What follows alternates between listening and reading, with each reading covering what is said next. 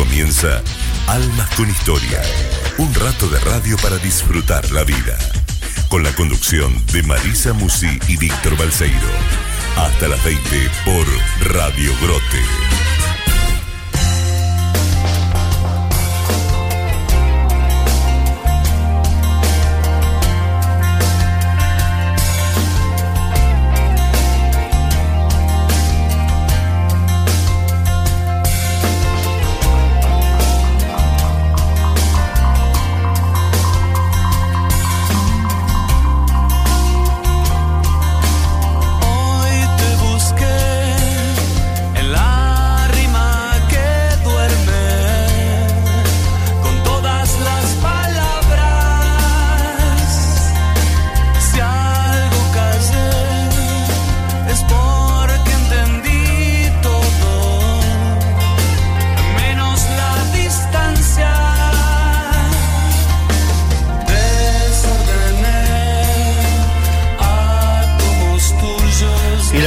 Esta canción, nunca voy a entender la distancia, sobre todo en este 2020, ¿no? que nos obligaron a distanciarnos o alejarnos o, aislarnos. Pero nunca voy a entender esa distancia, claro que no. Y gracias a la radio que podemos achicar esa distancia, ¿no es cierto? ¿Cómo les va? ¿Cómo están? Bienvenidos, esto es Almas con Historia, nuestro encuentro de, de cada miércoles a la hora 19, hoy, hoy y hoy, hasta las 20.30. Me encanta saludarlos, soy Víctor Balseiro y como cada miércoles, mi compañera de viaje, Marisa Musi. ¿Cómo estás, Mari? ¿Cómo estás, Víctor? Son tantos especiales en el año que al final. Salen especiales, sale, pero a ver. Se nos está haciendo vicio. No hay ningún motivo para que sea especial. Los entrevistados lo hacen. Es cierto. ¿No es cierto? Es cierto. Los entrevistados lo hacen especiales. Entonces vemos y acomodamos y nos ponemos de acuerdo. Dani, ¿qué onda? Sí, dale. ¿Cómo cuesta armar el contenido del programa? Porque hay tanto y tan lindo. Es y que, queremos hacerlo. Es que claro. Y nos suman ideas, nos acercan este, personas. Hoy hasta las 20.30. Y pasarán como invitadas tres mujeres, tres damas. Tres damas. Una dama del canto, una dama de. o de la música, una dama de la medicina. Y otra una dama de. ¿de qué? De la vida, vamos a decir. Una valiente. Total. Una valiente. Una valiente total. Hacíamos el pase con Germán Macerdotti con el relato de Víctor Hugo que tenemos siempre. Bueno, esa mamá valiente, esa leona, es mamá de alguien que tiene que ver con el fútbol. También. Qué bueno. Una historia de vida increíble. Vamos a escuchar la primera canción que tiene que ver con la primera invitada. Nos vamos a ir a México. Pasaporte al día, como siempre, hay que tenerlo a mano. Me está ¿eh? mandando rápido la canción, no saludé, no di las vías de contacto. Es que, Bueno, dale, sí, dale. No, sí, tenemos sí, tiempo, sí. Vamos, vamos corriendo. primero, vamos primero, sí, sí, sí, sí. Abajo el patriarcado, mandan las mujeres, ahí está. Nuestro programa número 56. Esperamos que nos escriban por WhatsApp al 11 24 57 68 75. 11 24 57 68 75. Nos escuchan a través de www.radiogrote.com. Hoy volvimos a la camarita, así que estábamos los dos que mirábamos para el costado, para el monitor en el pase. Estamos saliendo por Facebook Live de Radio Grote. Y si quieren descargar la aplicación al teléfono, en, en la app de Radio Grote, o escuchar después los programas ya grabados en el Facebook Muy de bien. Radio Grote, de Víctor bien. Balseiro. Y de Marisa Musi. Vamos a agradecer a Daniel Martín que está a- poniendo, a- aprontando todo. El Muy estudio, que lo acondicionado. Acá me dice el dire que no encuentra el pasaporte. Para llevarlo a México. Y pero bueno, uno no, no tenés el carnet independiente, No, ay, Tito. creí que iba a proponer algo. Con el carnet independiente vení, digo. vení igual, dale, está todo Lo bien. llevamos igual. Claro, vos Patri también. Un beso muy grande Con la a- promesa, a, Tito y a con la promesa que la academia gane, por supuesto, ¿no? En, en la Libertadores. Mm. Bueno, em, les, les proponía, les proponía escuchar esta canción. Esta canción se llama El Diario de María.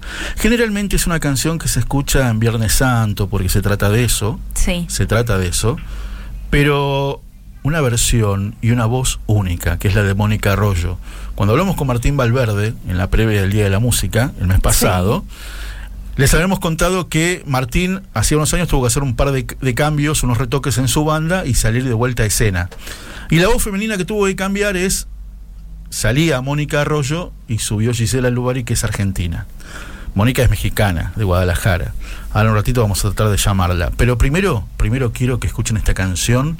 Me contaron una vez, se lo voy a preguntar a Mónica, si sabe que esta canción es de un matrimonio de argentinos que había perdido un hijo, que Ah. había perdido un bebé, y convirtieron ese dolor en canción. En arte total. La canción es bellísima. La y canción la es dulzura de bellísima. ella para interpretar. Repito, es una canción de Viernes Santo, ¿no es cierto? Pero, pero vale la pena disfrutarla y después hablamos con quien la canta, ¿les parece? Muy y a lo bien. mejor se la hacemos cantar por teléfono. Oh. Oh. bueno, vamos a escucharla. Escuchemos entonces el diario de María en la voz de Mónica Arroyo.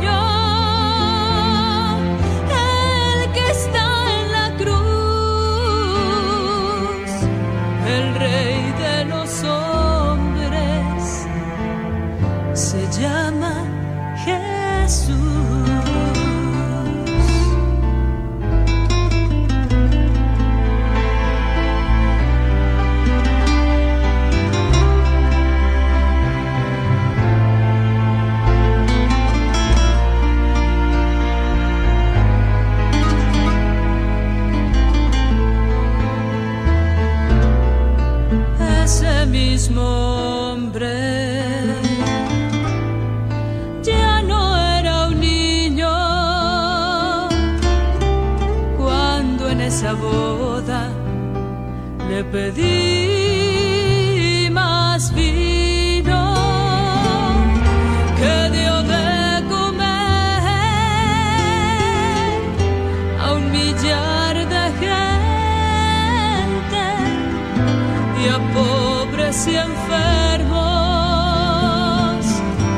los miró de frente.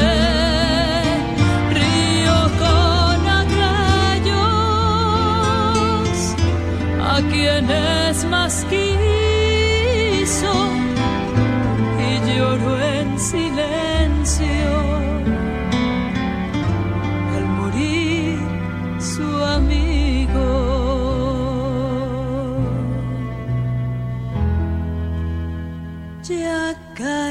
tarde,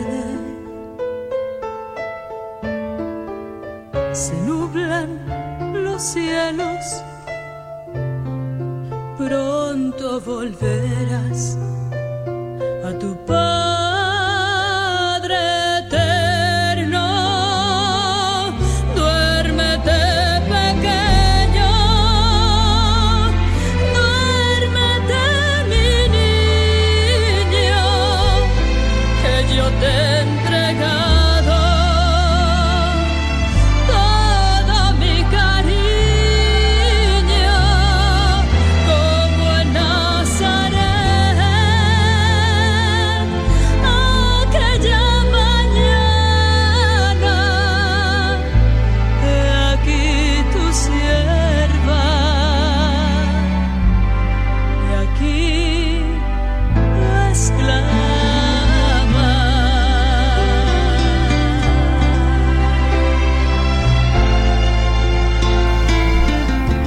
escuchas esta canción, yo no sé si tu corazón late más rápido o más lento, pero sí late distinto, ¿no? Porque te podés imaginar la escena. Al menos yo me la imagino. Tuve la oportunidad de varias veces eh, participar en mi parroquia, Santa María de Betania, del barrio de Almagro, de la ciudad de Buenos Aires, y ser uno de los personajes de ese Via Crucis, José de Arimatea, quien es, en la decimocuarta estación, le va a pedir el cuerpo a Pilato, el cuerpo de Cristo ya muerto en la cruz, ¿no? Entonces lo bajan y él se lo alcanza a María. Y esa escena está dentro de la canción. El diario de María. La madre recibiendo el cuerpo de su hijo. De su hijo muerto. Es tremenda, es tremenda. Bueno, esta canción, esta canción la canta Mónica Arroyo. Y siempre, en los viacrucis por las calles, esta canción suena. Este año no, porque no se pudo hacer viacrucis. Entre otras tantas cosas, ¿no? No hubo Semana Santa. Dicen que el año que viene tampoco. Porque por la segunda ola y qué sé yo. Pero, pero esta canción siempre suena. Lo del arte es- que crea clima. Claro, y es preciosa esta canción. Y para mí, Mónica eh, la canta pero como nadie, como ninguna. ¿Viste cómo se dice, cómo se dice de Gardel? Gardel, Gardel el eh, viernes cumpliría años. Dicen, ¿no? Cada día canta mejor. Exacto. Bueno, Mónica cada vez la canta mejor. Vamos a saludarla, ella está en Guadalajara. Si acá son las 7 y 20 de la tarde, allá son las 4 y 20 de la tarde. Ajá. Hola Mónica, un beso grande desde Buenos Aires. Soy Víctor, ¿cómo estás? ¿Qué tal? Encantada de volver a escuchar tu voz, encantada de volver a dirigirme con a todos ustedes. Es un gusto para mí estar aquí. ¿Cómo estás, Mónica? ¿Bien? Muy bien, muchas gracias. Bueno. Muy, muy bien.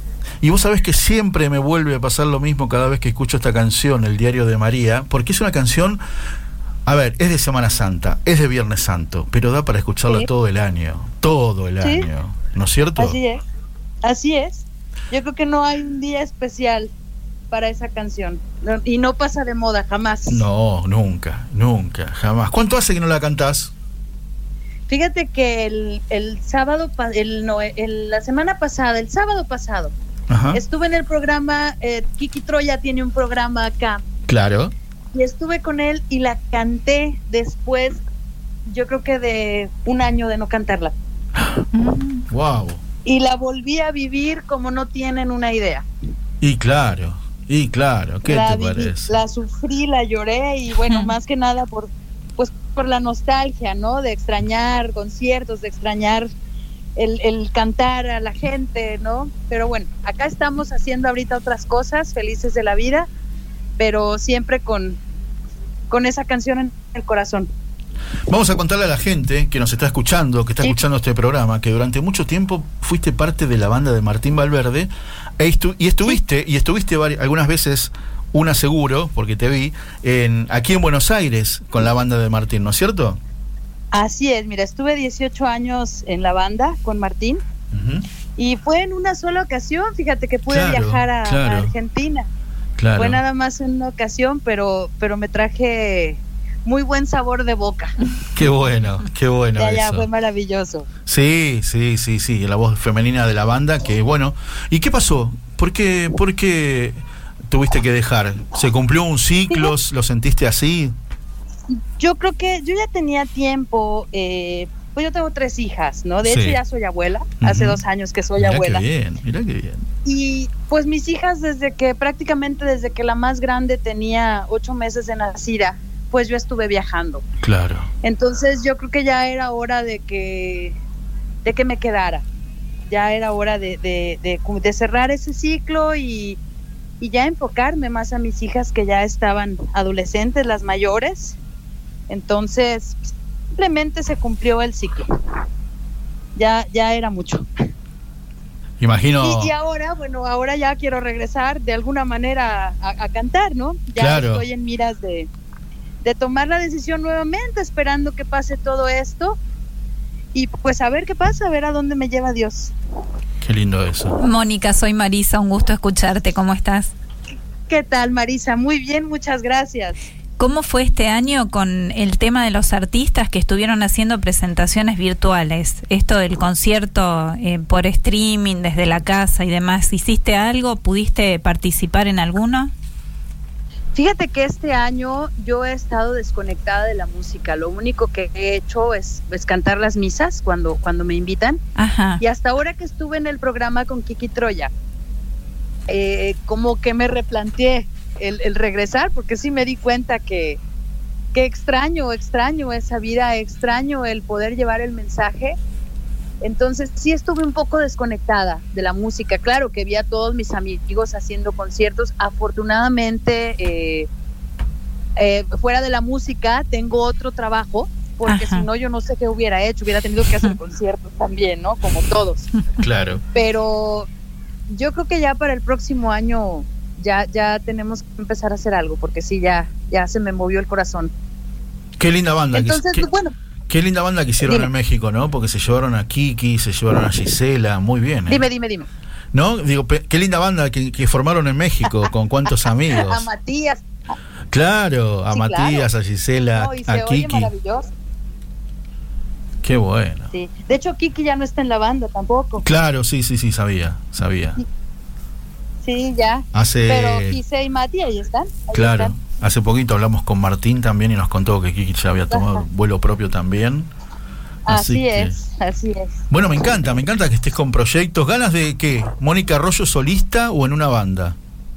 no yo creo que solista Ah, yo creo que solista ya tengo ganas ya de, de de un proyecto propio, ¿no? Como que ya hay demasiadas cosas que decir. Fíjate que mm, se me dificulta mucho a mí hablar en, en- en el micrófono frente a la gente, pero como que ya le perdí el miedo. Ya vos. hice dos o tres conciertos acá en México y, y bueno, ya vi que no, no está tan complicado, ¿no? qué bueno. Sí, no, a mí ponme a cantar y canto el tiempo que quieras, pero ponme a hablar y no sé qué decir en el micrófono. Bueno, dale, dale, dale. Vos sabés que me. Esa, esa, esta canción tan linda del Diario de María, recién no sé qué me pasó, pero me olvidé la letra. ¿Cómo era? ¿Cómo, cómo, cómo suena esa canción, el Diario de María? Te miro a los ojos y entre tanto llanto parece mentira que te hayan clavado, que seas el pequeño al que he acunado y que se dormía tan pronto en mis brazos, el que se reía al mirar el cielo y cuando rezaba se ponía serio. Más o menos así. Qué hermosura, qué, lindo, hermosura. Qué lindo escuchar Oh, eso. muchas gracias. Gracias por dejarme revivirla un poquito. Que mm, algo una vez contaron, no sé si vos o Martín, Ajá. contaron la historia de esta canción. Quiero una sí, canción. eh, bueno, es que se cree, se cree porque, bueno, eh, no se tiene la certeza, que es de una pareja de misioneros argentinos que tenían a su hijo en fase terminal y escribieron la canción y se la entregaron a alguien y ahí quedó. De hecho, tengo entendido que Martín, cuando la grabamos, de hecho, Sí. cuando Martín quiso hacer el de Bella Dama, que es donde se grabó esta canción, Claro. Eh, pues nos preguntó a todos si tienen alguna canción Mariana, pues vamos a, a ver para meterla en el de Bella Dama y ta, ta, ta. Y fue Kiki quien le entregó esta, que ya era una canción del folclore argentino, ¿no? No, pues olvídate, le encantó y pues, tuvo la, tuve la, la dicha, la suerte, la bendición de, de ser yo quien la grabara. Qué y se buscó a las personas, pero jamás se dio con ellos. Tal cual, tal cual. Qué Así fuerte eso, mira vos, la historia detrás de la canción. lindo, qué Mónica, hermosa la letra, bueno, por supuesto que es lo que comentábamos, y tu interpretación, la verdad que es dulcísima, gracias. hermoso escucharte.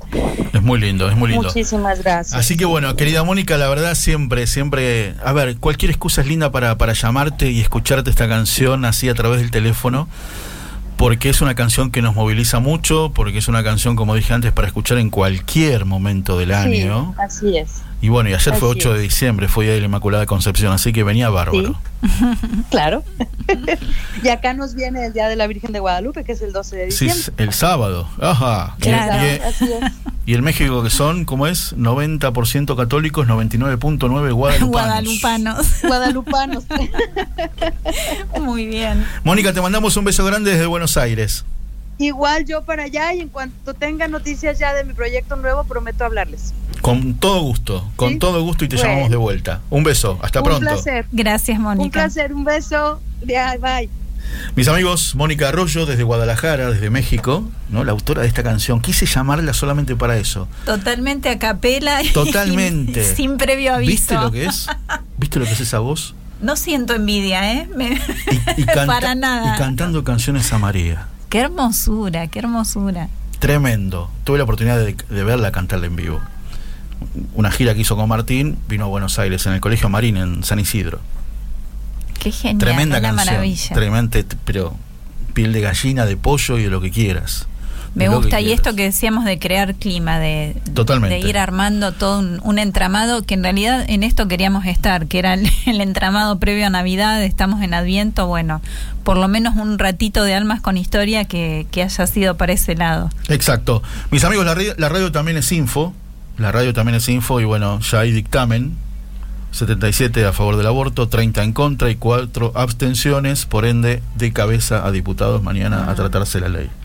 Por eso cuando volvamos de esta canción de Jorge Rojas, muy linda canción, eligió muy, lin- muy, muy linda canción, señora. ¿eh? ¿Le gustó, me gusta mucho. Escuchen esta canción, se llama Uno mismo. Cuando volvamos, vamos a estar conversando con eh, una médica, como es el título correcto, médica especializada en tocoginecología. ¿Vamos? Vamos.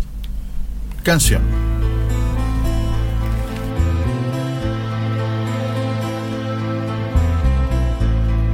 cuántas cosas diferentes puso Dios en este mundo y también nos hizo libres de elegir y hallar el rumbo no perder el equilibrio por lograr lo que uno quiere y caer en un abismo por no hacer lo que se debe. Y la prueba más difícil que se enfrenta en el camino se da con uno mismo y aparece el egoísmo. Con su afán de dar pelea y se suma la mentira para desatar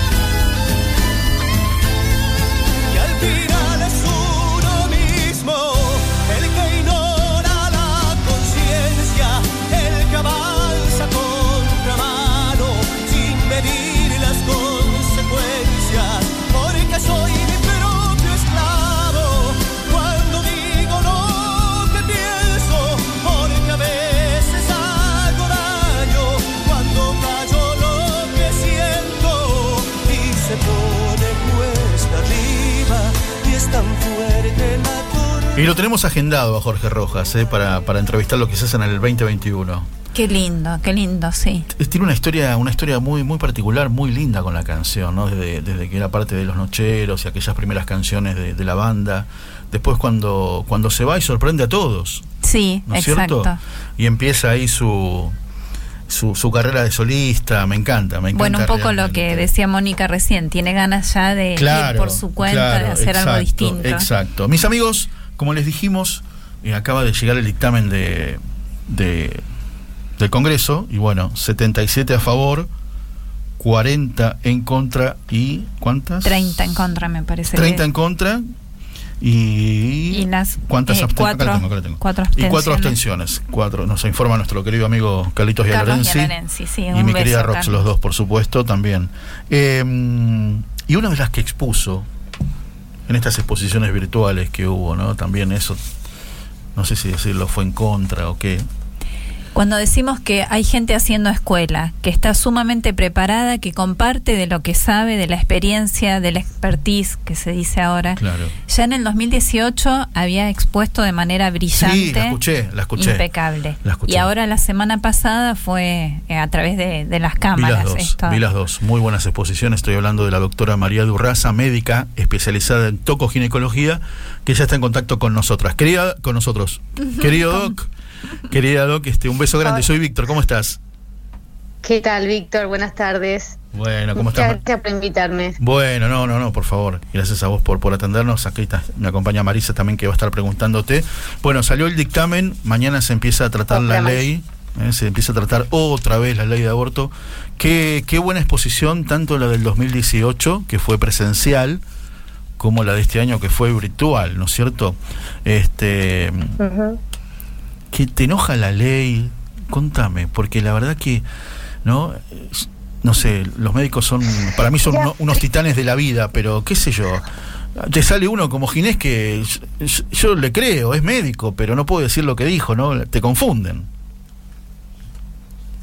Sí, sí, sí, lo de Ginés la verdad que es eh, y bastante indignante, ¿no? Sí, por supuesto. Yo el otro día estaba diciendo, pareciera que no le está hablando al común de la gente Claro. y, y que está, está dirigiéndose específicamente a gente de su entorno más cercano, porque la verdad referirse así a un ser humano, a, a un, a un niño por nacer, es, es deleznable, ¿qué te puedo decir? Generó mucho rechazo en, en toda la comunidad. Totalmente, totalmente. Vos sabés que... Hola. en el- sí, sí, ¿me escuchás? ¿Me escuchás? Sí, sí, sí. Ah, bueno. En el momento que lo dijo, yo estaba con mi esposa, que es bióloga, y lo primero que me dijo mi mujer fue, pero este tipo no, no, no asistió a las clases de embriología. ¿Viste? Fue lo primer- la primera reacción. Y, y es tremendo, y es tremendo porque, a ver, decir, decirlo lo que dijo es, es, no sé, para mí es una ir- irresponsabilidad total. No sé si estás de acuerdo. Y lo que pasa es que cuando no tienen argumentos sólidos es como que caen en, en, en estas neologismos y en estas este, definiciones extrañas, porque realmente es muy difícil, eh, eh, digamos, dar una explicación a lo inexplicable, ¿no? Este, y- y es muy difícil también sacarle la dignidad de ser humano a un embrión, a un feto, entonces tienen que utilizar neologismos para todo, ¿no? Ellos se enojan mucho cuando nosotros hablamos de bebé, este, cuando el bebé es un término absolutamente coloquial, cualquier paciente que se atiende en un consultorio habla de su bebé. Nadie te pregunta como médico cómo está mi feto, mi feto cual. se va a llamar Juan, ¿no es cierto? Claro, este, sí. Pero uno no puede hablar del término bebé porque, claro, son, son como realidades muy claras que, que ofenden. Y en, y en relación a esto, eh, es tan, eh, tan diverso y tan inespecífico y tan, en realidad, no es la palabra, la palabra que quiero usar es relativo todo, que se le atribuye dignidad de ser humano de acuerdo a, a los caprichos de, de cada nación, de acuerdo a la ley de cada nación. Nosotros decimos, a ver, nuestros compatriotas, nuestros hermanos argentinos, son todos los argentinos del momento de la concepción hasta su muerte natural. Eso para mí un argentino, una vida humana, una persona. En cambio, bueno, cuando estás a favor del aborto y de acuerdo a dónde naciste, si naciste en Estados Unidos, bueno, hasta que no nace no es persona, si naciste en España, hasta las 14 semanas no es persona, en este país con esta ley, hasta que no nace, en realidad es persona si es deseado, si no, no es persona. Porque con esta ley se contempla la finalización del embarazo más allá de las 14 semanas, a cualquier edad gestacional. Tal cual, ahí tocaste un tema clave que es el tema del deseo, que parece ser la nueva discriminación, porque finalmente, ¿qué tanto sabe cada uno de nosotros hasta qué punto fue deseado o fue aceptado y, bien recibido en el momento en, en que apareció en la existencia? ¿Y cómo puede ser parámetro esto para seguir adelante y, y cuidar y preservar la vida que se suponía que era algo implícito en, en nuestra legislación? Sí, y aparte, ¿sabes que Lo que es grave ya como ciudadana y no como médica, lo que estamos transmitiendo a nuestros jóvenes, ¿no? Exacto. Porque desde los mismos sectores donde hablan del aborto como derecho, también se escucha mucho las palabras deseo, placer, goce. Bueno, para, está, está muy lindo, pero responsabilidad, amor, plan de vida, Exacto. ¿no es cierto? ¿Qué le enseñamos a los jóvenes con respecto a lo que nos toca y qué hacemos con lo que nos toca en la vida? ¿Somos honestos o nos sacamos de encima lo que viene para conseguir otros fines? Clarísimo. ¿No? Eh, María, eh, te vemos en las redes como Tani, te podemos decir así, ¿no, no te parece irrespetuoso, Ujú. Tani Urraza? Eh, te no, habíamos- no, no, eh, te habíamos escuchado en las exposiciones explicar eh, brevemente el síndrome de Moebius. ¿Querés explicar para la audiencia en qué consiste, de qué se trata esto? Ah, sí, eso es lo que expliqué en 2018 que estaba pasando en, el hospital y que está pasando en los hospitales. Son los abortos fallidos. Son pacientes que utilizan misoprostol en el primer trimestre y que eso determina por las grandes, la- las intensas contracciones del útero, determina una isquemia que produce este síndrome, si es fallido el aborto, es decir, si sigue adelante el embarazo, este, nacen estos niños con este síndrome que es realmente severo, que pues, eh, pueden ser cieguitos, tienen este retrasos madurativos muy severos, eh, tienen dificultades en los miembros, bueno, es un, es un síndrome muy grave. Pero yo lo que, lo que quiero hablar sobre todo de mi experiencia en el hospital, eh, qué es lo que está pasando en muchos hospitales, los más grandes, por lo menos de la provincia de Cava, eh, es lo que es la cantidad de abortos que se están haciendo, porque realmente, de hecho, a Sí. pesar de que se vetó la ley, a pesar de que la gente no quiere la ley, este, de hecho, de manera ilegal, se están haciendo abortos eh, cada vez más. De hecho, ahora en la provincia se van a duplicar los números de abortos. Entonces digo, estamos en una, en, eh, con una idea de proteger a la mujer, de proteger a la mujer en general, de proteger a la mujer em- embarazada, de respetar todos los procesos fisiológicos del embarazo y del parto, ¿no? Con una nueva ley de la violencia obstétrica que me parece que estoy súper a favor.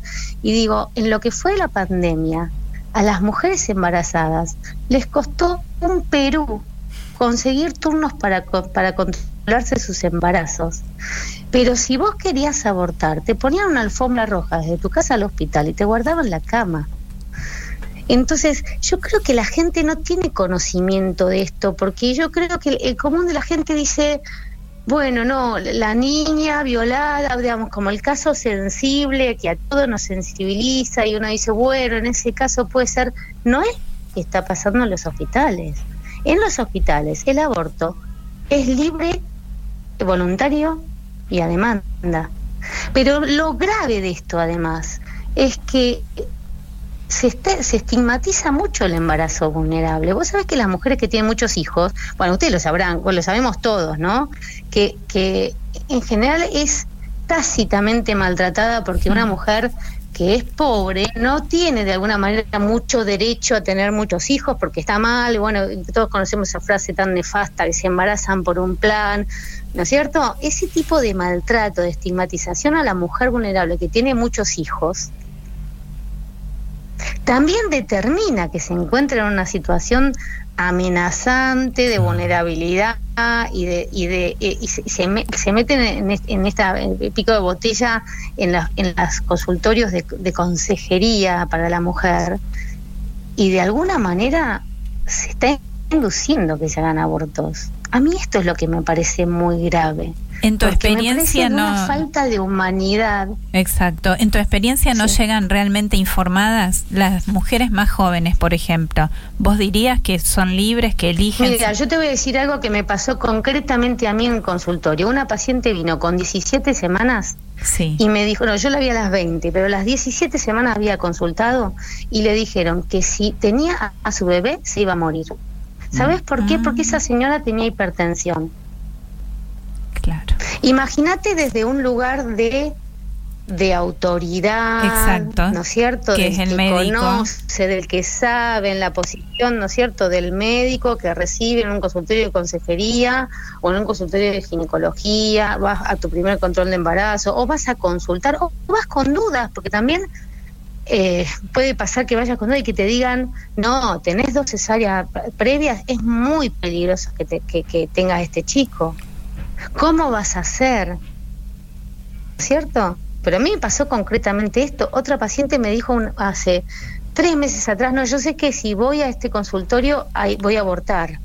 Eh, ya algunas ya saben cómo se maneja, ¿no es cierto? Impresionante. Entonces uno dice, para, te están diciendo que les importan las mujeres, te están diciendo que les importa la salud de las mujeres. Vos sabés que lo que yo expuse, que, que a mí me dio mucha bronca, este, lo que expuse ahora en la última exposición, es sobre los informes del Ministerio de Salud de la provincia de las ILES de, que, que hicieron de enero a, a, a junio, de enero Sí. a junio, ¿no es cierto? 5.700 abortos, una cosa así. De esas, de esa, de, pero hubo alrededor de, bueno, 5.700 y pico de consultas.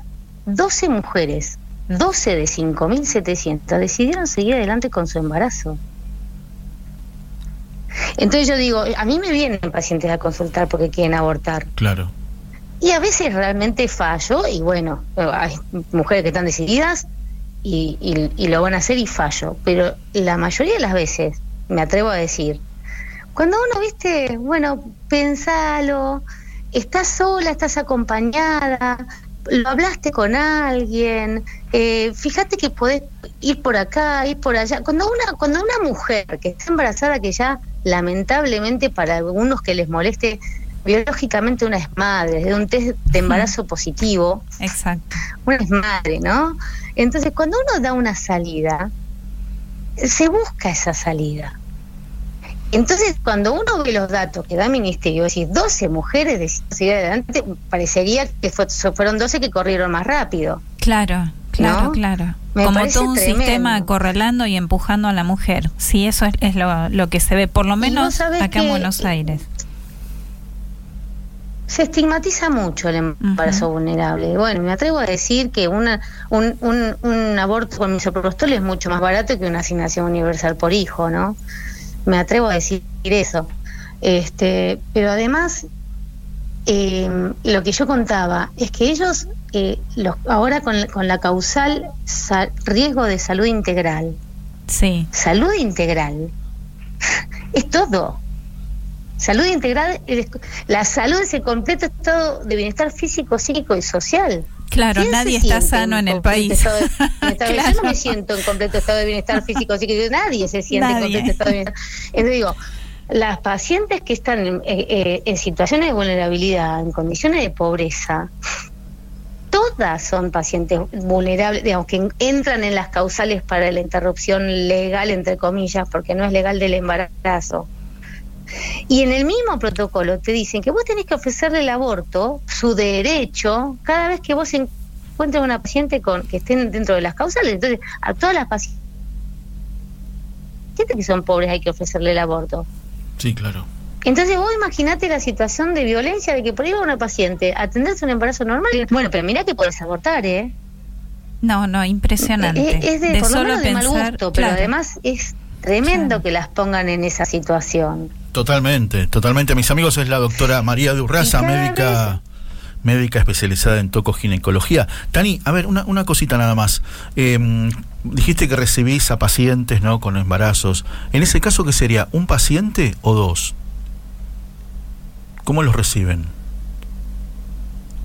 Y nosotros los obstetras, Sí, no, es dedicarnos a cuidar la salud de la mamá y de su hijo. Por eso nunca podemos decir que un aborto es Claro. Porque en una situación de aborto hay una mujer que está sana y que tiene un hijo que está sano y yo lo que hago es eliminar a su hijo poniendo en riesgo la vida de la mamá. Porque, a ver, seamos claros, el aborto por misoprostol no es soplar y hacer botellas tampoco. Tiene. Y bueno, nosotros, eh, como que el, el- el dato que siempre dicen, porque es, bueno, utilizan tantas Sí. mentiras, ¿no? Sí. problema de salud público porque se nos mueren mujeres por aborto. Bueno, sí, se mueren por mujeres por aborto. No es la primera causa de mortalidad materna, pero se mueren mujeres por aborto. La única forma de mejorar la mortalidad por aborto es mejorar las condiciones de vida de las mujeres. Y eh, esa es la razón por la cual en Polonia o en Irlanda hasta hace poco tenían una de las tasas de mortalidad más bajas de Europa, no teni- teniendo leyes restrictivas. Y nosotros, de hecho, en este país mismo, en el 2001 teníamos alrededor de 100 muertes anuales por aborto.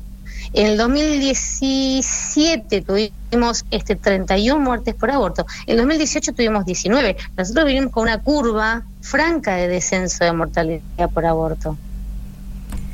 Porque si mejoran no- las condiciones de salud, Exacto. Claro, claro. No es específicamente el tema aborto, pero quería que menciones también el tema de las infecciones, las ETS, las enfermedades de transmisión sexual en chicos muy jóvenes. Bueno, mujeres es lo que te toca por tu especialidad, pero ¿tienen estadísticas, manejan al- alguna perspectiva de los últimos años, cómo vino esto? ¿Hay información, hay desinformación? ¿Qué van viendo en, en el en su momento hospital? había los datos. En, en su momento había los datos, había dado los datos de mi hospital, este, que, que había corrobor- corroborado con, con, con, con el infectólogo, con el que trabaja en el hospital. Las CTS aumentaron. Aumentaron. Nosotros tenemos el programa de procreación este, de salud sexual y procreación responsable y desde lo educativo también, Sí. donde se reparten métodos anticonceptivos, se reparten preservativos, se supone que se enseña sobre el tema y los casos cada vez fueron peor, fueron aumentando, sífilis eh, congénita, un montón. Este, mm, bueno, el, el- el- sobre todo sífilis, el HIV también fue aumentando, pero no tanto, pero la sífilis aumentó muchísimo. Entonces uno dice, bueno, lo que pasa que ya es un tema de debate más largo, me parece, pero mm, claramente no están funcionando la, ni la ESI, Sí. ni, ni, ni el programa de salud sexual y procreación no está funcionando, porque vuelvo a decir, porque la educación tiene que ver también con el proyecto de vida y con las oportunidades que tienen las personas, en los chicos jóvenes que no tienen proyecto de vida, que no tienen oportunidades, entonces realmente eh, no va a haber planificación de una vida de pareja, de una vida de familia, de una vida sexual íntegra. Entonces, por eso, esa es mi opinión personal, siguen aumentando los casos. Bien, bien, clarísimo. La, la salida es la mirada humanista y, e integral de la persona, ¿no? No queda otra, somos una Mira, unidad. y yo creo que hoy por hoy parece ser, parece ser, este, a mí me sí me gusta decir esto porque es tal cual. El sexo dejó de ser tabú y empezó a ser tabú el amor, la relación de pareja, la estabilidad en la pareja. Clarísimo. Es como que ya no existe ese proyecto de vida. Me parece que los chicos jóvenes, ellos dicen, no, pues ustedes están en contra de la ESI. No, yo no estoy en contra de la ESI. Ahora, a mí me parece que una chica de 13, 14 años, si vos le estás diciendo, eh, hablando del goce, del placer y del goce y del placer, y no le estás explicando las responsabilidades, el proyecto de vida, lo que es una relación de amor, bueno, entonces eh, sí, el placer por el placer en un chico joven, adolescente, que todavía le falta madurar toda la cuestión emocional y, y- y los impulsos, bueno, eh, son los resultados que vemos en los chicos jóvenes con las, con las enfermedades de transmisión sexual, ¿no? Clarísimo. Tani, ¿hay algo más que quieras agregar, que quieras dejar como mensaje previo al nuevo debate? Claro, nos disponemos a escuchar mañana un- en un debate un montón de cosas, ¿no? De los Provida, todo bien. Pero, no sé, qué sé yo, pienso que voy a escuchar cada cosa que me voy a horrorizar mañana. No, ellos lo que hacen siempre es lo mismo, es apelar sensibilidad de las muertes, de la terrible cantidad de muertes que hay en las mujeres. Utilizan datos mentirosos como, por ejemplo, que la legalización del aborto disminuye los casos de aborto, lo cual no es así. En ningún país disminuyó la cantidad de abortos a partir de la legalización. Este, hablan de casos muy sensibles como las niñas no madres, pero la realidad de lo que sucede es que claramente hay una eh, intencionalidad de aumentar el número de abortos en nuestro país. Se ve claro en los hospitales. Están duplicándose año tras año la cantidad de abortos. No importa tanto cuál es la salida para la mujer, lo que importa es que se- lo que importa es que se realicen abortos. Eso yo creo que la gente no sabe la cantidad de abortos que se están haciendo y a edades gestacionales tardías, porque nunca hemos visto que se terminen 20 semanas, 22 semanas, son chicos, grandes, ¿no? Uno puede decir, bueno, yo, yo, yo como obstetra, como lo veo, como lo vi, como Sí. sé cómo es un lo, lo vi acá, de un alumno, por ahí lo, lo, lo entiende mejor. Y puede ser que la gente en general no se dé cuenta que, que, que un feto de 14 semanas ya es un- una personita toda formada, con cerebro, con corazón, con piernitas. con- Bueno, que no lo visualicen, pero realmente ahora, con esto de la ILE, están terminando embarazos grandes sin causales que no sean este, de riesgo de salud social, 19 semanas, 20 semanas, 22 semanas. ¿Qué esperan de la sociedad? ¿Qué esperan de los médicos además? Que se formen en Claro. hacer fetostomías. Mm, Es muy grave lo que está pasando. Yo creo que la gente no tiene noción de lo que es la realidad del aborto en los hospitales, que realmente hay una, una directiva de, de- de- de, bueno, de que se hagan abortos en cada hospital. Y mencionabas este eslogan de niñas no madres y en realidad por lo que contempla el nuevo proyecto, el mismo abusador llevaría a la niña abusada a hacerse un aborto a un hospital y de ahí a su casa a seguir abusando y maltratándola. Totalmente. Sí, sí, quedan total con la ley, quedan totalmente desprotegidas. Pero además, realmente me parece que debería haber eh, eh, un proyecto para que haya una correlación entre los, la cantidad de abortos y la persecución de- de- del crimen, ¿no? Porque eso no vemos que se esté correlacionando. Es cierto, el violador aparentemente ni, ni tendría que radicarse denuncia, así que... No es, no es lo que importa, no es lo que importa en estos casos, sí, sí, sí. Es así, en estos casos, este, con esta ley, la, la niña podría ir, este, eh, con aborto voluntario, la niña podría ir sin dar ningún tipo de explicación. Ahora, con, con este protocolo, mínimamente tienen que hacer una declaración jurada y decir las razones, ¿no es cierto? Y si hay un caso de abuso, bueno, este eh, empieza todo el proceso de, de- de la persecución del delito. Pero con el aborto, con esta nueva ley, no, la chica puede ir sin dar ningún tipo de explicaciones de la madre, de la mano de, de su abusador. Qué es una ley que protege a violadores. Sí, claro, claro, está clarísimo. Ya lo escuché en varios lados, es increíble. es Impresionante, sí. Querida Doc, te mandamos un beso muy grande. Muchas gracias, ¿eh? Un abrazo a ustedes, gracias por, por llamarme. Por favor, Gracias, un beso grande. doctora. La doctora María de Urraza, la doctora Tani, médica especializada en tocoginecología. Es muy Ahora, clara y muy didáctica Claro, en esto claro. que decimos ¿Por qué de insisten enseñar. que no hay una vida? Exacto. ¿Por qué insisten? Mientras la escuchaba me acordé de algo. Ustedes saben bien que la tragedia de Once hubo para muchos 51 víctimas. Incluso hicieron la palabra justicia con el número 51, que el 5 reemplaza la S y el 1 reemplaza la I de justicia. Y otros, bastantes, dicen que hubo 52, porque una de las víctimas estaba embarazada. Tal cual. Tal cual. De hecho, se han ganado juicios eh, en el país con el tema de las aseguradoras, me parece. Tal ¿sí? cual, exactamente. De personas Exactamente. embarazadas, eran dos personas. Es increíble. Es absolutamente increíble. Increíble lo que dijo el ministro, el ministro de Salud de la Nación, ¿no? Que yo espero que no esté más cuando, si viene la segunda cuarentena, no esté más. Que un bebé en el útero materno es es un un fenómeno. si no, sería un genocidio. Si no a sería un confesión de genocidio. parte, Qué bárbaro, ¿no? que lo traicionó el subconsciente. ¿Qué pasó? Tal cual, tal cual. ¿Qué y pasó? todo lo que compran esa idea. Personas inteligentes, personas profesionales en lo suyo. Está bien, uno tiene que aceptar que piensan diferente, claro. Pero ¿cuál es el resultado? Un bebé, Bueno, un bebé que, no, que no hablábamos- tiene derecho a vivir. Y, lo- y el otro, el lunes, el lunes, les pongo un ejemplo que también lo dijo Tito, en, en clave grote. Estaba la doctora Chinda en el programa de Viviana Canosa a la noche. Así y a la misma iba. hora, en el mismo momento en TN, en el programa Verdad Consecuencia, que conducen Maro Dufar y Luciana Geuna, estaba Silvia Los Penato, diputada del PRO.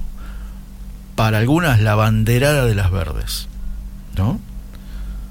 Y según un momento dado que hablando tanto del aborto, las dos conductoras se pusieron de pie y le aplaudieron. Cuando el aborto sabemos cuál es el resultado. Me da mucha tristeza eso. Claro, decir la manera que lo digas, el resultado es el mismo. Cuando la doctora Chinda Brandolino expuso, eh, en las dos cámaras expuso, en diputados y en senadores, explicó toda la teoría y llevó un video del procedimiento. Y esto es así de directo. A ver, señores legisladores, si vamos a votar a favor de esto, mínimamente nos informamos y observamos. Simplemente observamos de qué se trata el procedimiento. Le pidieron a la doctora que saque el video. No quisieron mirar de qué se trataba. ¿Por qué? Es a este nivel de negación. Porque es impresionante ver un procedimiento Porque de lo un toman como un golpe bajo. Como un golpe bajo. Y es la pura realidad, de eso se trata. ¿Cuántas- Se ve a la persona, se ve cómo matan a una persona. ¿Cómo le esquiva? ¿Cómo le esquiva la tijera? ¿No es cierto? ¿Cómo, cómo esquiva? porque que, siente. que las ecografías fueron un avance inmenso y permitieron que de hecho en, en todo embarazo familiar Yo no sé si se comparte la ecografía. En esta nueva ley que van a empezar a debatir mañana hay un punto donde eh, la joven que va a un hospital, a una clínica, a, a pedir un, un aborto, le van a hacer una ecografía, claro, pero tienen prohibido levantar el volumen y que se escuche el corazón del bebito. ¿Viste eso? Popom, popom, popom, popom. Exacto. Tienen prohibido. ¿Por qué? Porque muchas veces la mujer al escuchar eso dice, no, frene, lo voy a pensar. Entonces ahora directamente lo llega a hacer otro caso Rodríguez Lastra. ¿Hasta qué punto es libre una persona que ignora Ahora un todos, montón de cosas? yo pregunto, ¿no? Porque todos esos cráneos que hicieron la ley y todo, Mm. ¿no tuvieron la oportunidad de vivir? ¿Alguien les discutió su vida? ¿Su derecho a la vida? Ahora hay cosas que no me cierran, ¿eh? No sé si... Vos viste que el apellido Balseiro es gallego, entonces a veces necesito que me expliquen dos veces las cosas. Pero no, viejo, no. ¿Cómo un médico, un ministro, el ministro de las de salud de una nación, no de un pueblo, no de una ciudad, no de una provincia, no de la ciudad autónoma de Buenos Aires? ¿no? Que me encantaría que Fernán Quiró fuera el ministro de salud de la nación, ese es un tema mío aparte, ¿no? Pero pero puede decir, no, lo que está en la panza, así, ¿no? Con la boca así con los dientes para afuera, todo torcido. Bueno, encima. Lo que dice es un fenómeno, si no sería el genocidio más grande de la historia. No, ¿y qué es? ¿Y qué es? Qué interesante analizar desde el punto de vista de la psicología. Tendríamos que llamar a algún profesional para que Di- nos diga qué el director, pasó? el director me sigue, vamos los gallegos. Sí, señor, sí, señor, sí, señor. A veces me siento, escucho de 12 a 13 porque me siento tan identificado con mi amigo el Dire. Sí, es cierto. Totalmente. Habilita totalmente, ciertos caminos Yo el creo que director. a Dani, a Dani le pasa lo mismo. Vamos, Tito, vamos, Tito. Él dice todo lo que queremos escuchar. Total, totalmente. Así Bueno, es. estamos hasta las 20:30 en Almas con Historia. Recién este, hablé con la mamá de Fernandito Cabenagui, que la vamos a llamar en unos minutos. Ay, me develó el misterio. Balseiro, había que sostener Bueno, no, se van a enterar enseguida, porque ella no lo va a decir. Déjeme mandar un beso enorme a Alejandra González, que nos ayudó un montón con la música siempre. Y mm, acá tengo a Claudia, a Tomás, a Mónica, a Fernando, a Enrique y a Juan Carlos Alcántara, que nos ayuda con Eh, las un redes genio. siempre. Un genio. El Twitter impecable, el flyer que prepara, Él- muy lindo, muy Él bueno. me manda los mensajes tempranito, tanto los lunes para el Santo Padre, los miércoles con Almas. ¿no? Me dice, buen día amigo, a ver qué tenés para hoy, ¿viste? Entonces él se encarga de hacer todos los flyers. Bueno, y le mandamos también un beso a Claudia Barreiro, de Docentes por la Vida. ¿Eh? Un beso a Claudia. Está en toda marcha, en toda convocatoria. Ayer estaba frente al Congreso con un sol que partía la tierra. Sí, pero Era no impresionante. acá veo que no saludamos al, al más grande de todos. Ay, si me va a decir algo. No, a- a- de- no, no, al señor operador. No, sí, sí, cuando empezamos, ¿Sí? cuando empezamos, sí. Muy bien, muy bien. Muy bien. Agradeciéndole el estudio. Yo voy a contar algo del estudio. Tiene una bola de espejo, se llama esto, señor Martín. Me encanta, es diminuta, es re bonita, está hermosa. Yo quiero que se ponga en funcionamiento. Voy a decir una palabra que nos va a dechavar la edad. Termina más con historia y abre la boat. Aquí me apuntan, Cabelagui estuvo en el Partido de la Paz, allí en el, creo que fue esto 2016, que estuvo que estuvo en la, en la- ¿cómo es? En el, en el estadio de la Roma. Usted me mira pidiendo Do- confirmación do- no, de, no, de donde un jugó, tema que... jugó Diego Maradona, me acuerdo ese partido, y donde cantó Chacho Garabal, entre otros. Ah, ah, muy bien. Bueno, les voy a creer a, a ambos, al Sí, director sí, y a usted, sí, porque yo... Patri Vélez desde Rojas, qué, qué triste lo que dijo el ministro. Y sí, triste, lamentable, te enoja, Vergonzoso. vergonzoso. Lo yo me acuerdo la, la reacción de mi mujer. Pero este tipo no hizo embriología, la primera reacción. ¿Cómo va a ser un fenómeno? Pero tal cual, es ¿Cómo va a ser un impresentable. fenómeno? Impresentable. ¿No es cierto? No, bueno, no. tuvimos otro ministro que no recordaba haber hecho su juramento Y el anterior, el anterior, Adolfo Rubinstein, cuando lo apuraron se había hecho el juramento hipocrático y cambiaba la pregunta, y cambiaba la pregunta, y cambiaba la ¿Quién pregunta. olvida eso iniciando su carrera profesional? No, tremendo, tremendo, tremendo. Bueno, escuchamos ca- canción. Bueno, ¿Qué viene bien. ahora? Ah, la Sole. Cambiar de vida.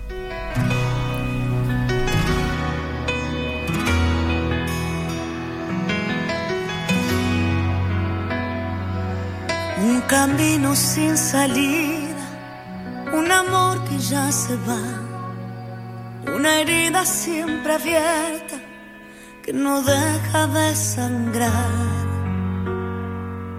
Se cerraron tantas puertas, es difícil continuar y marchita la esperanza, es momento de cambiar. No hay razón para quedarse, nada queda por aquí. Es mejor cambiar el rumbo, ya no quiero vivir así. Llegó la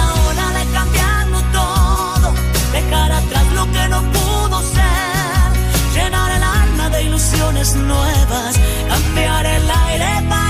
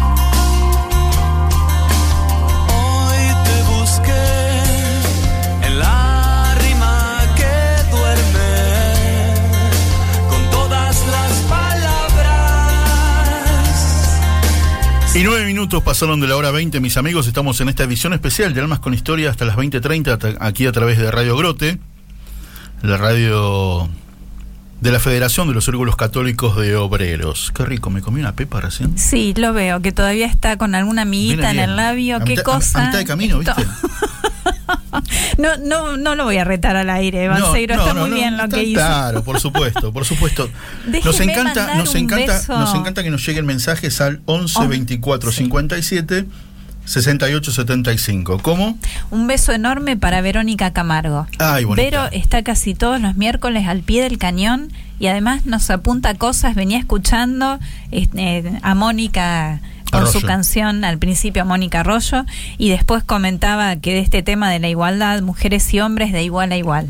Dice Vero Camargo que tiene toda la autoridad del mundo para hablar Toda, sobre este toda. tema especialmente y sobre la defensa de la vida de toda vida. Exactamente, exactamente. Yo por mí le dedico todos los programas. Sí, Todos sí. los programas. Qué linda que es. Un beso enorme, Vero. Te Lo hemos contado mucho. muchas veces, pero como dice la señora Mirta, el público se renueva. Sí, adelante.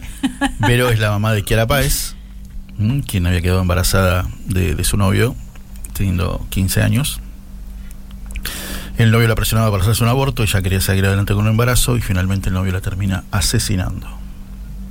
De ahí fue el primer Ni Una Menos, ¿no? Por Kiara. Las marchas de una menos se y iniciaron con después, cuando el Ni Una Menos tomó lado verde, ahí Vero se, se abrió, digamos, por decirlo de alguna manera, Intrínsecamente incoherente con lo que era el nacimiento de Ni Una Menos. Y es una, una mujer muy activa, provida, Sí. muy activa, una mujer de una gran fe, de una gran fe que nos puede enseñar un rato largo lo que Sí. es la vida. Yo la, la- la- no solamente que la quiero, sino que la admiro muchísimo. Y de mucha dulzura y ejemplo de resiliencia Sí. con la historia que le tocó. Charlamos con ella hace un par de meses, me Así parece. que hace Berito, te poquito. mandamos un beso grande. Nombraste una Mónica al principio, Mónica Arroyo, y ahora tenemos otra Mónica. Muy bien, el Día de las Mónicas. El Día de las Mónicas. Hoy dije, ¿no? Tres damas pasan por, por el teléfono de, de la radio, a, a través del teléfono, nuestras invitadas. Y se llama Mónica Ferrero. Y nos sorprendió a todos la semana pasada en las redes. En las redes, y ayer, para los que no usan redes, Viviana Canosa, en su programa Nada Personal, pasó Sí, un videíto que comienza eh, Mónica contando, bueno, vamos a pedirle que nos lo cuente que ella, lo cuente ¿no? ella, ¿no? Ella lo relata muy bien, todo, pero claro, parece la historia de una madre con su hijo en la panza, una mamá como todas. Que quedó embarazada muy jovencita, muy jovencita, Exactamente. 15 años, Pero, con todos los miedos, me ¿A imagino. quién llevaba en la panza, no? ¿A quién llevaba en la panza? Vamos a saludarla, ¿te parece? Muy bien. Hola Mónica, soy Víctor, un beso grande, ¿cómo estás? Hola, buenas tardes, ¿cómo están? Un gusto compartir con ustedes este momento. Pero para nosotros también, para nosotros también. Y lo primero que voy a decir, voy a deschavar a quien tenías en la panza, porque la verdad que, te tengo que le tengo, cuando lo veas, agradecerle porque fue alguien que me hizo muy feliz, muy feliz, ¿no? Desde, desde vestir esa camiseta con el 9 inolvidable al Torito Cabenay. Así que mandale un abrazo muy grande cuando, cuando lo veas. ¿Hace mucho que no lo ves? Sí, la verdad que hace nueve meses eh, que no lo veo por esto de la pandemia, así Claro. que bueno, espero que ahora que se liberó todo podamos encontrarnos, o sea, vernos por lo menos. Pero sí, Eh, que sí realmente se extraña la distancia. ¿Qué te parece? Pero sí habrás hablado, ¿no? Sí, sí, continuamente. Qué lindo. Gracias a Dios, con los medios de comunicación uno está continuamente, con los nietos, con las videollamadas. O bueno, ¿Hay alguna- estamos en contacto. ¿Hay una posibilidad de verse o proyectar, de, de- de cruzarse en la Navidad? Mira, hasta hoy te diría que no. Eh, por lo general, todas las navidades Fer pasa conmigo. y bueno, y la otra fiesta la pasa con la familia del papá, pero eh, hasta hoy eh, creemos que no, que no vamos a estar juntos. Acá permiten a 10 personas, nosotros ya somos 6, Claro. ellos son 5 o 11, así que bueno, es como que ya, ya nos pasamos, así que está medio complicado, pero bueno, todavía tenemos esperanza porque faltan dos semanas, Sí, que se abra cual. un poco más. Y él, él, él, la verdad que cuando habla en sus declaraciones, bueno, ahora no tanto, pero en el momento que él jugaba, él era muy expresivo, ¿no es cierto? Muy expresivo. Y, y ¿cómo, ¿cómo fue eso? Porque, a ver, ahora, ahora te voy a hacer contar cómo fue lo, lo que pasó cuando lo tenías en la panza. Pero, pero es un tipo que, que, que, que imagino que no le costaba decir te quiero, te amo, qué bueno, te felicito. Muy expresivo, ¿no? No, sí, sí, muy cariñoso. Eh, no, no sé si tan expresivo, es muy cariñoso, él siempre, siempre pensando qué nos hace falta, en qué nos puede ayudar, o bueno, o bien cuando él viajó por todo el mundo, o, eh, haciendo viajes para que nosotros los visitemos. No, no, la verdad que, eh, que no tengo más que palabras de agradecimiento a él eh, por su vida y por su ejemplo, porque bueno, eh, yo lo considero también, además de ser un famoso, un ejemplo de persona. Totalmente. Eh, es una- un chico muy humilde y que, que bueno, que trata de no meterse en líos y, y de hacer las cosas medianamente correctas. Qué, Qué bueno, genial. qué bueno. Es la mamá de Cabinagui, ¿vieron? qué bueno, me encanta escucharte, me encanta Que escucharte. una mamá diga que su hijo es un ejemplo de persona. Qué lindo, me encanta, me encanta. Mónica, soy Marisa. ¿Querés contarnos cómo surgió Eh, la idea? ¿Cómo, Eh, sí, eh, ¿cómo surgió la idea de que del video? Del video. Filmaste Del un video. video contando eh, cómo Sí, apareció yo- Fernando en tu vida. Recién escuchaba ustedes de la persona, la madre Kiara, que están Sí, católica. Bueno, yo también soy muy católica. Eh, qué sé yo, hace 30 años que estoy en grupo de oración y hace 6 años que pertenezco al grupo de mm, Jesús Misericordioso eh, del Oratorio San Felipe Neri. Y bueno, cuando vino esto del aborto, un día charlando con el padre, porque me dijo, ¿qué piensa su hijo del aborto? Yo le dije, no le pregunté, no se me había ocurrido preguntarle. Y, y- y- y le dije, pero le voy a decir otra opción.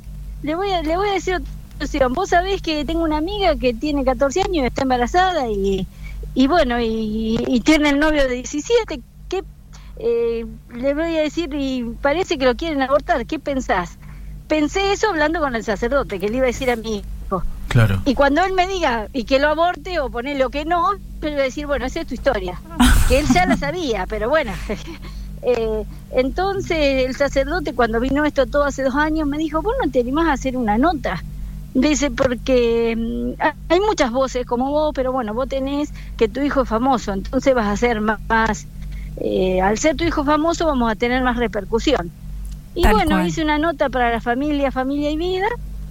Para la revista Familia y Vida, bueno, y, ahora cuando surgió de nuevo el tema del aborto, que ya pensamos que lo teníamos superado, eh, me dijo, no tenés más hacer un video. Bueno, la cuestión que me costó como, mira, hay cinco videos para filmar ese, porque yo soy cero, o sea, no me gustan las cámaras, soy tímida, eh, no me gusta.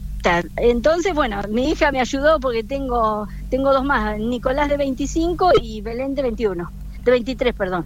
Y mm, como ese me ayudó y bueno, y lo filmamos y una chica, una periodista también muy católica, Clara, eh, armó el video y, y bueno, no pensé tampoco nunca que iba a tener tanta repercusión, porque la verdad que hasta me sorprendí, porque tuve llamados de todos lados y me sorprendí porque yo siempre digo, eh, si logro que alguna persona no aborte o que algún diputado vote a favor, eh, que no se que no se haga la ley, yo ya me sentiría realizada. Impecable, impecable. Que- Mónica, la verdad que quedó muy bien el video, pero especialmente tocó esa fibra íntima de la emocionalidad.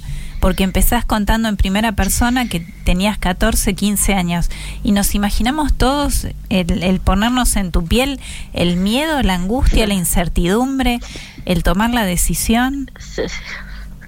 Sí, yo hablo mucho con la abuela de Fer, la abuela paterna, digamos, la abuela Cabenay. Ajá. Y siempre le digo a ella, yo le agradezco a ella porque ella dijo, eh, bueno, lo querés tener, se tiene. Ella me dijo, ¿ustedes qué quieren hacer? Ella no me dijo, lo tenés que votar, lo tenés que votar.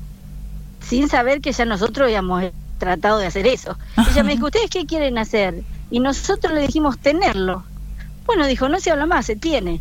Y fue toda una risa, porque en poco tiempo organizaron el casamiento, nos compraron los anillos, compraron la cama, nos llevaron a vivir con ellos. O sea, fue todo un tema, pero yo re agradecida. Yo hace poco hablé con la abuela, porque desgraciadamente murió el abuelo Fer hace un- unos días, y hablé con la abuela y le decía que yo eternamente agradecida, porque eh, si bien yo fui mamá y lo tuve, tuve todo el apoyo de ella. Porque una adolescente de 15 años hay días que tenía ganas de limpiar la habitación y días que no. Hmm. Y ella se me limpiaba la habitación, cocinaba, eh, o sea, hizo todo y aparte el amor que tuvo fuera en la familia, ¿no? Que es lo más importante. Mónica, Mónica, ¿y, y qué pasó cuando Fernando nació y te lo ponen en el pecho?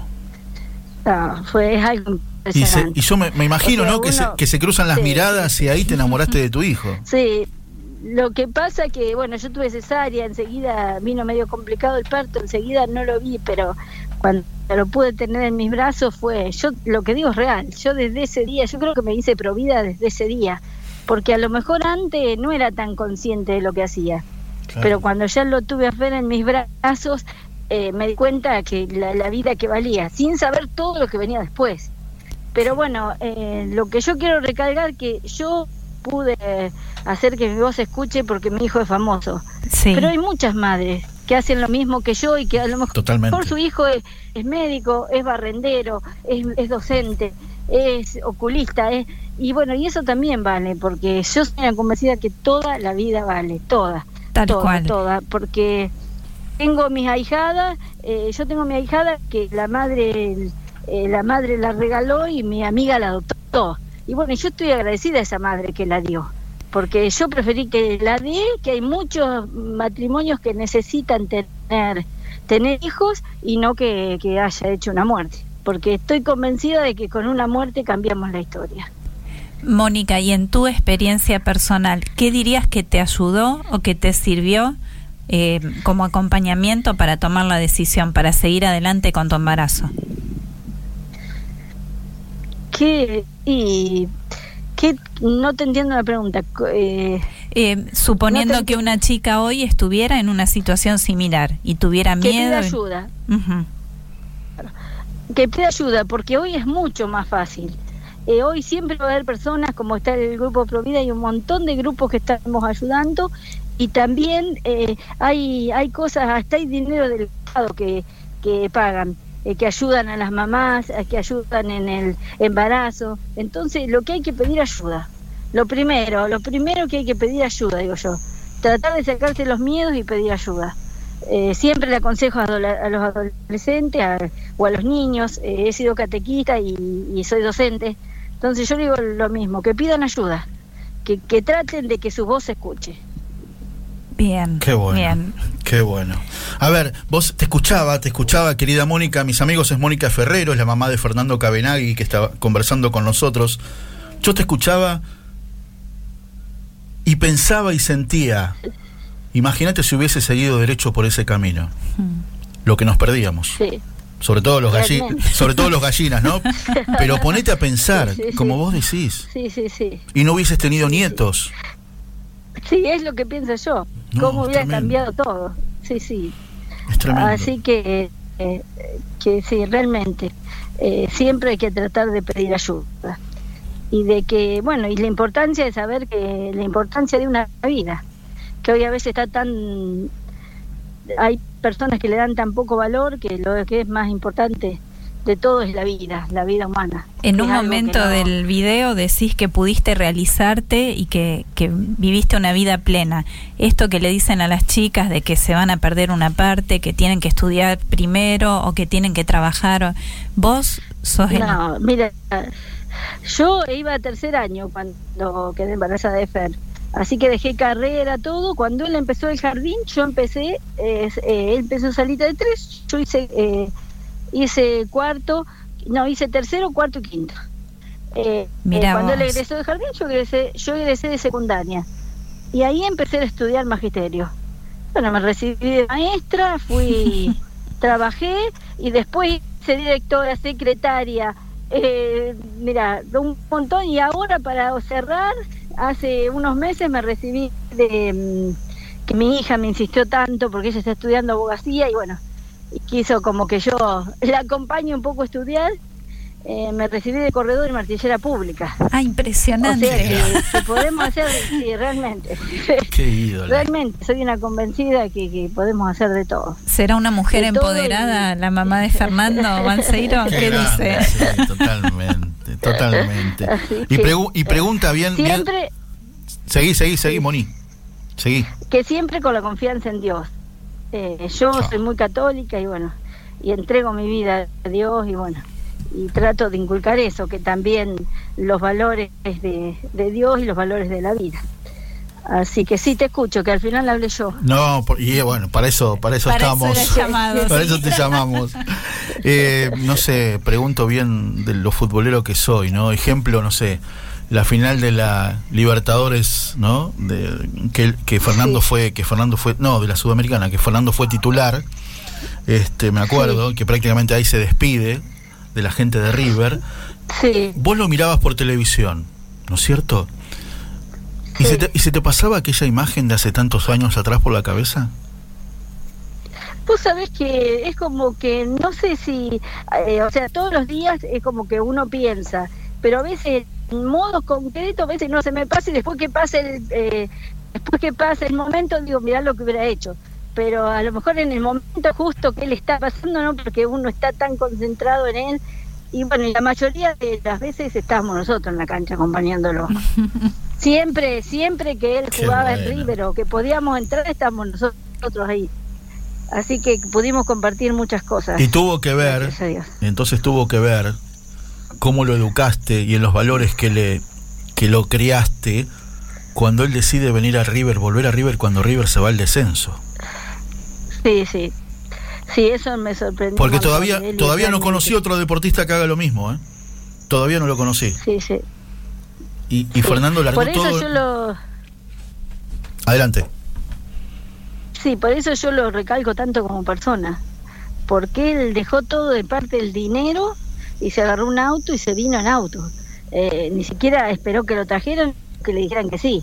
Él dejó, no le interesó ni, ni lo que estaba cobrando ni lo que venía a cobrar en River. Él quiso sacar a River de la B.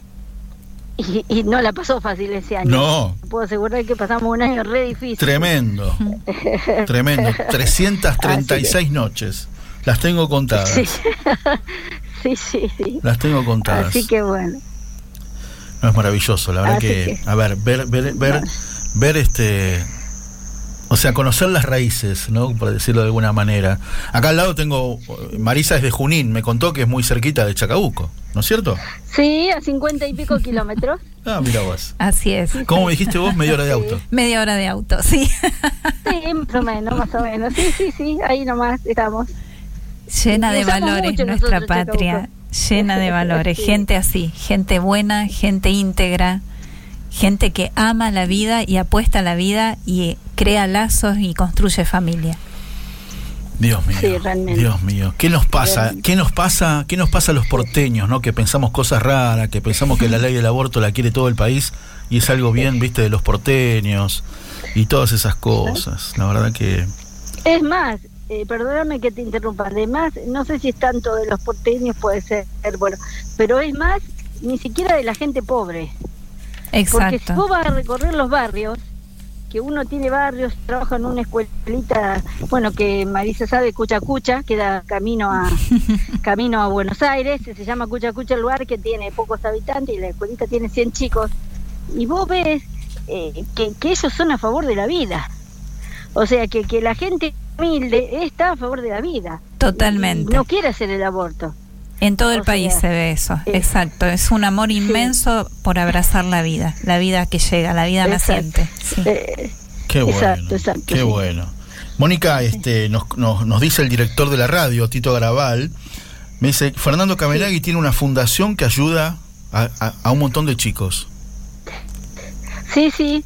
eh, él tiene una fundación que, bueno, que eh, todo lo que donan él lo va pasando así a las escuelas, a, viste, a, qué sé yo, a los comedores, a los que a veces le donan juguete, a veces alimento, a veces y él, él lo va, lo que él recibe va pasando. Por ejemplo, en el pueblito de él, en Orien, hacen los Reyes Magos y por lo general él, dona todos los juguetes para los chicos de, de- de- de- bueno, para ese festejo, digamos, para los chicos del pueblo.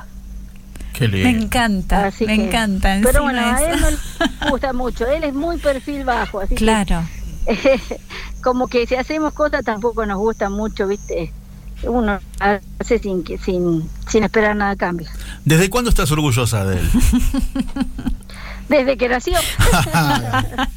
no había otra respuesta. No había toda mi otra. vida, toda mi vida, tan bello de chiquitito, esos ojos claros, charleta, introvertido, no, no sabes, hay un montón de anécdotas de él de, de pequeño que nos reíamos. Íbamos a una pileta de, de Obrien y, y él me dijo, mamá, ¿me puedo, chiquitito, dos años, ¿me puedo comprar un pancho? Bueno, le dije yo, decirle a Luisa que te dé un pancho que yo voy y después se lo pago. Era Claro. todo, todo gente conocida. Y él fue y le dijo, dijo la Mónica, porque no me decía mamá, yo vivía con mi Dijo la Mónica que me des un pancho. Y Luisa le dijo, ¿con qué lo querés? ¿Con sabor o con mayonesa? Y él lo miró y le dijo, no, con salchicha. Con salchicha. Buenísimo. Qué Y el lindo. día de hoy que, que no se acuerda de haber dicho, me pone sabor y mayonesa y no me pone la salchicha. Así, era un personaje bueno. del pueblo, Fer. Sí. Pero creo que sigue teniendo esa inocencia. Una porción, un porcentaje de inocencia sigue Sí, teniendo. sí, sí. Sí, sí, sí. Tiene un montón de valores, la verdad Tal que cual. Tal cual. yo para mí la fama ni, ni el mundo lo ha cambiado. Sí, se nota. que sigue teniendo, sí. Se nota. sí. Bueno, Y la acá. familia hermosa. Sí, lo vi, vi las fotos. Qué lindos que Sí, son los nuera, Mi hijos. nuera es una belleza, los hijos, sí, sí. Qué lindo. Qué La genial una una- suegra que dice mi nuera es una belleza. Voy a rescatar esa frase. Eh, había una publicidad cuando éramos chicos que decían en Europa no se consiguen, ¿eh? Claro, tal cual. Sí, sí. Ella me pone, me pone suegri. Y yo le pongo, hola bella. Cuando hablamos me pone suegri. Mirá No, es muy buena persona. Mirá vos. Muy Me encanta. Bueno, aquí un oyente, Patri Belli, nos dice que vive en Rojas. Rojas está a 62 kilómetros de Chacabuco, cerquita también. Mira vos. Vamos haciendo geografía de Vamos la haciendo, provincia. sí, alma federal. Querida Mónica, queremos la verdad agradecerte este regalo que nos hiciste de contarnos. Ya nos hiciste el regalo en el video, pero ahora poder preguntarte y escucharte fue un regalo, no lo dudes. Bueno, muchas gracias a ustedes y esperemos que la votación realmente piensen los diputados, piensen las personas que tienen que votar y yo, yo creo que hay- hace falta muchas cosas en el país antes que la ley del aborto. Y así estuviera el país lleno de cosas, Mm. menos la ley del aborto. totalmente. Así que bueno, gracias a ustedes eh, por también por, por interesarse en el tema y, y por difundir, que es lo más importante. Gracias, Mónica, muy generoso muy de tu parte. Y ojalá, pueda, y ojalá puedan Bueno. verse pronto. ¿eh? Ojalá puedan verse Gracias, muy amable. Sí, sí, si Dios quiere, bueno. pronto. Bueno, Gracias. eh, hasta prontito, gracias hasta prontito. Muchas gracias por tiempo. Adiós. Adiós. Qué encanto de mujer. Qué encanto, una maravilla. Y siempre agradezco la generosidad de abrir la propia intimidad de la casa, de la familia, de la historia personal. No es fácil, bueno, a quien se lo estoy contando, que se puso frente a las cámaras para hacer eso, no es fácil contar lo propio, No. abrir el corazón, No. compartir de esa manera. Y la verdad que, como dice, si valió para que un legislador repiense algo o para que alguna chica vea, yo hablo siempre de chicas asumiendo que son jovencitas, las embarazadas. Hay mujeres grandes que también tienen miedo y situaciones difíciles en su embarazo. Ojalá podamos ver a Mónica pronto. Ojalá, sí. Ojalá podamos verla pronto. La verdad que es un lindo testimonio, es para difundirlo, Sí. para que lo cuente en vivo. Eh, Me gusta todo lo que logró después, esto de Es que realizarse, viendo- viendo el mujer empoderada. El producto terminado, ¿no es cierto? Y que a su vez ese producto terminado hizo feliz a tan, te puedo asegurar, yo que soy futbolero, lo feliz que me hizo este pibe. Encima eso. ¿Mm? Genial. y en el 2017 podría despedir, a- le hicieron un partido homenaje. No se lo hacen a cualquiera. En River habrán hecho cuatro o cinco en la historia de partidos homenaje. Ah, quiere decir a ídolos, a figuras que dieron todo. No sé, es como el hincha de River valora que el tipo estaba en Europa, cuando River desciende, deja todo lo llama a otro amigo, el Chori Domínguez, Alejandro Domínguez, y los dos lo convencen, che, tenemos que volver, River nos, necesi- nos necesita. Qué bárbaro. eh. Y se vinieron a jugar con River en la B. Y obviamente Cabenagui salió goleador, y el Chori usaba la 10, pero bueno, Y para su mamá no debió haber sido nada fácil. Pero esto de pedir ayuda, de dejarse abrazar y acompañar por un entorno que, que colabore y salir adelante, y se sale adelante y se puede. Y este es el testimonio de, la mamá de Cabenagui y de tantos otros anónimos, como dice ella, sus hijos no son famosos, pero es la realidad, se sale adelante. Y ninguna mujer se arrepiente de haber dado a luz, lo dijimos ya varias veces en varios programas, como se arrepienten otras mujeres de haber abortado.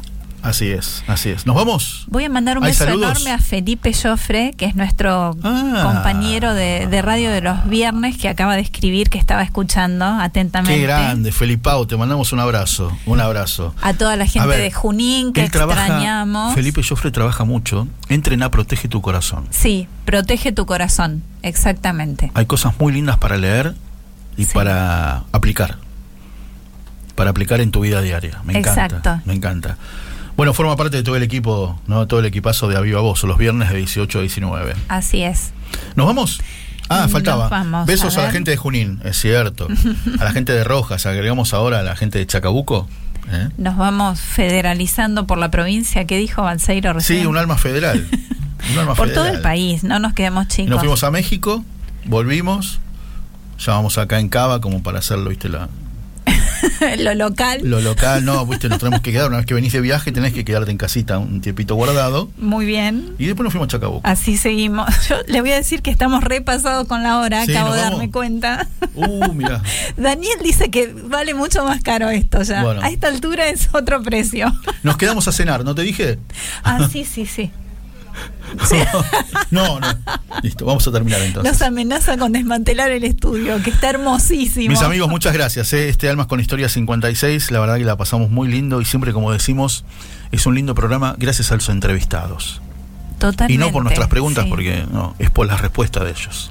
Eso es lo que lo hace grande. Alguna vez le voy a contar que en la semana hago tarea y vuelvo a escuchar el programa, me corrijo todo de punta a punta, no me gusta nada. Un abrazo grande a. Tito y a Patricia que estuvieron presentes mandando mensajes todo el tiempo. Los legisladores no cambian ni escuchan, son... Bueno. y sí, y sí, la verdad que sí. Luisito Sosa, dire, dire de BTR Radio, que va los jueves a las 19. Abrazo grande a nuestro querido Dani Martín, a Juan Carlos Alcántara, a Ale González, todo el equipo. Nos vamos. Nos vamos hasta el miércoles si Dios quiere. Chao. menos la distancia.